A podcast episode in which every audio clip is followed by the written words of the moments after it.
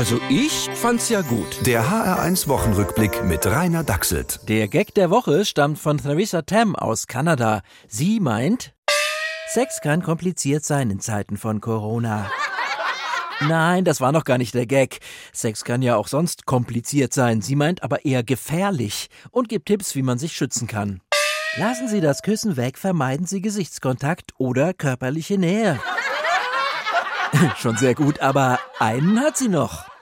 Tragen Sie lieber eine Maske, die Nase und Mund bedeckt. Kann sie das noch toppen? Na klar. Am wenigsten riskant ist sexuelle Betätigung in Corona-Zeiten, wenn Sie als einziger beteiligt sind. Zur Sicherheit auch mit Maske. Köstlich. Aber die Kanadier können wahrscheinlich nicht darüber lachen. Das Ganze steht nämlich auf der Internetseite von ihrer Public Health Agency, sowas wie unser Robert Koch Institut, und geschrieben hat es die Chefin persönlich.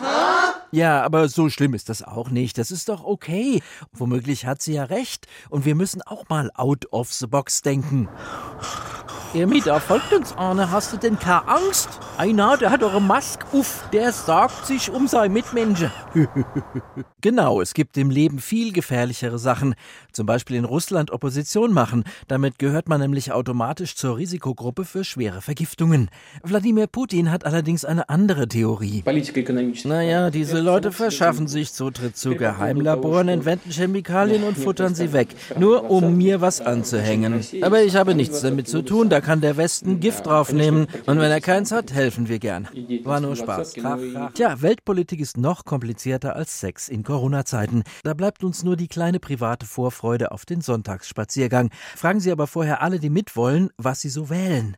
Sonst gehen Sie womöglich aus Versehen mit Rechten auf die Straße.